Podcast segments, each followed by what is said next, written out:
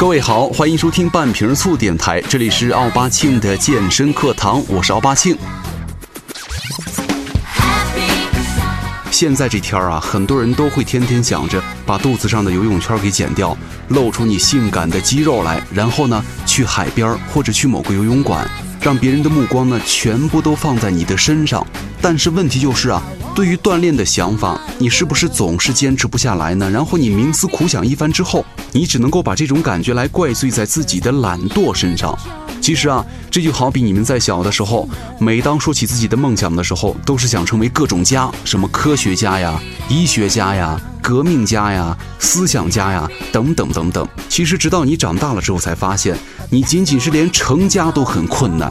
有时候啊，这种情况并不是你做的不好，也不是因为你真的很懒，真正的罪魁祸首就是你的大脑了。其实呢，现在啊，天儿越热，咱们就会发现，其实朋友圈当中就会有很多人都喜欢晒这个健身房的照片儿，什么。这个夏天我要给自己一个交代，然后附上一张图，就是在健身房的大头贴。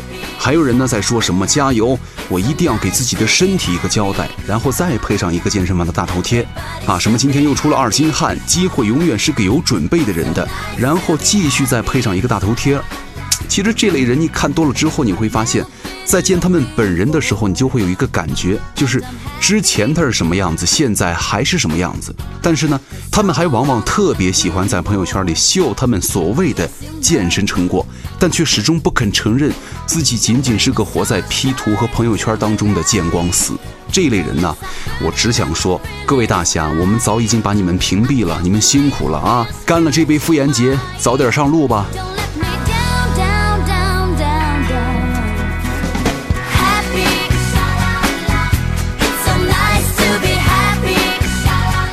刚刚咱们说到，大脑它是会记住你的环境感受的，怎么回事呢？各位有没有这种感受哈？如果你在公司或学校做事儿的话，你往往能够顺利的进行，但是你一旦把工作或者是你的功课拿回家，你就会一下给放松下来，什么都不想做。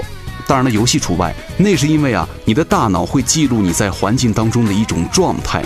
就是如果你在这个房间里做的最多的事情就是玩或者是睡觉，那么当你在这个地方的时候，就会不自主的把电脑打开，或者是说你躺在床上。这就是为什么很多学生都说在学校里还能学习啊，到了家就没办法集中精神学习的原因之一了。其实啊，这个最好的解决办法就是快点离开那个场所。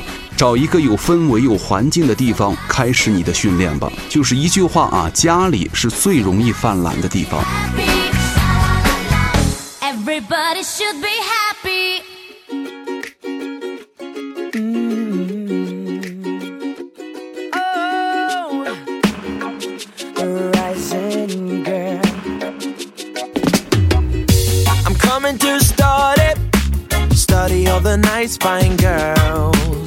其实很多时候啊，你身边的环境，它是会感染你的身体的。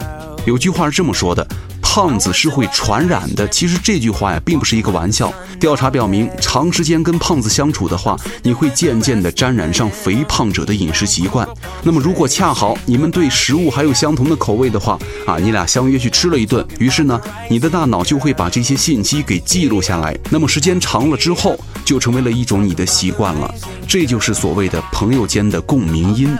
打个比方，假如说一个寝室里有一个人开始运动，并且顺利的把其他的室友一起带进来了，那么这种坚持呢，就会相互影响了，而且形成一种氛围。独乐不如众乐嘛。想要减脂成功的话，先把你的朋友给带起来吧。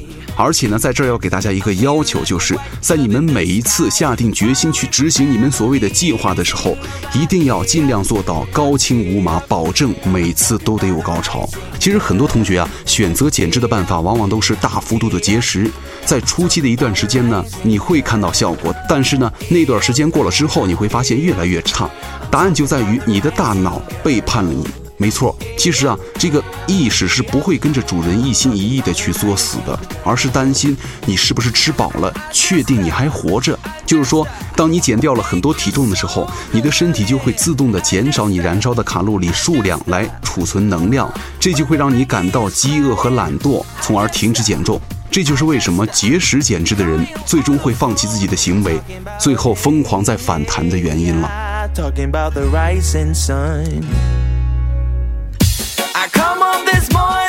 那么问题就来了，如何让你的大脑更听话一些呢？不有那么句话吗？伏地魔高一尺，哈利波特高一丈。那么要消灭狡猾的敌人呢，就得从各个方面来击垮他。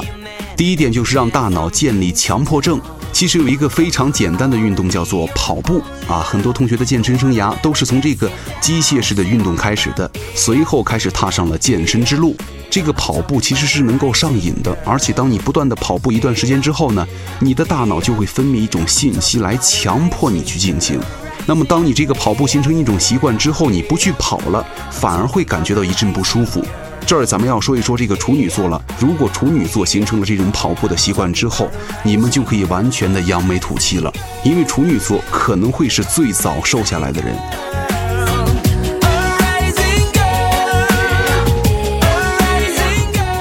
第二点就是要进行力量训练了。其实啊，肥胖的最大原因就是能量的过度堆积，导致你的代谢越来越小。所以说，你现在需要加大你的训练量，做抗阻力训练会让你的饮食控制变得更为有效，而这个力量训练呢，也会让你的肌肉增长，而提高你的基础代谢。你的新陈代谢啊一加快的时候，随后就会加大你的基础代谢，然后燃脂就快了。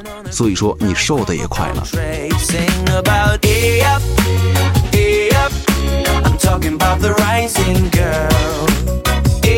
第三点要。多补充一些蛋白质了。相信在咱们的生活当中啊，这一类的人并不少见。拒绝肉类，拒绝高蛋白，只吃些水果当晚饭啊。其实啊，水果虽然有膳食纤维，但是果糖的含量非常高，那么相当于同等热量的淀粉类食物。而且这个果糖啊，吸收的特别快，到了你的体内呢，进入到肝脏之后，非常容易转换成脂肪，是既不利于减肥，又会很快感到饥饿。实在饿得控制不住，你还会吃的更多，反而更容易胖。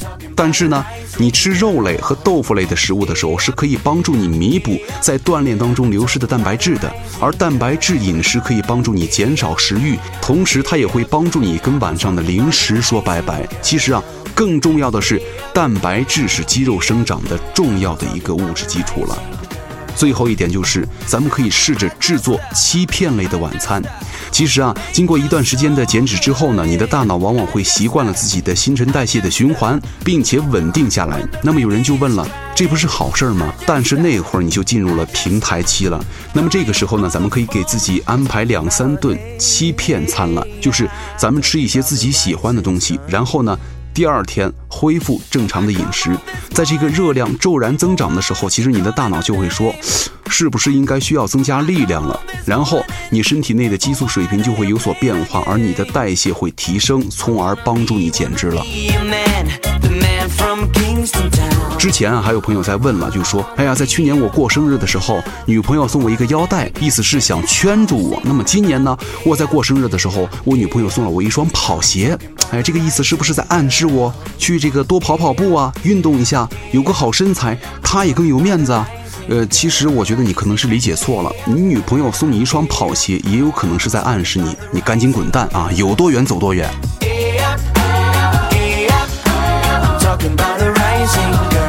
女孩子千万不要以为读书多了就可以随意长得丑了，男孩子千万不要以为健身勤快了就一定是桃花多了，关键还得看你们的行动力了。最后呢，再点一下咱们今天的主题，顺便给你们一个继续丑下去的借口，就是如果你没有瘦下来的话，那么一切都是你大脑的错。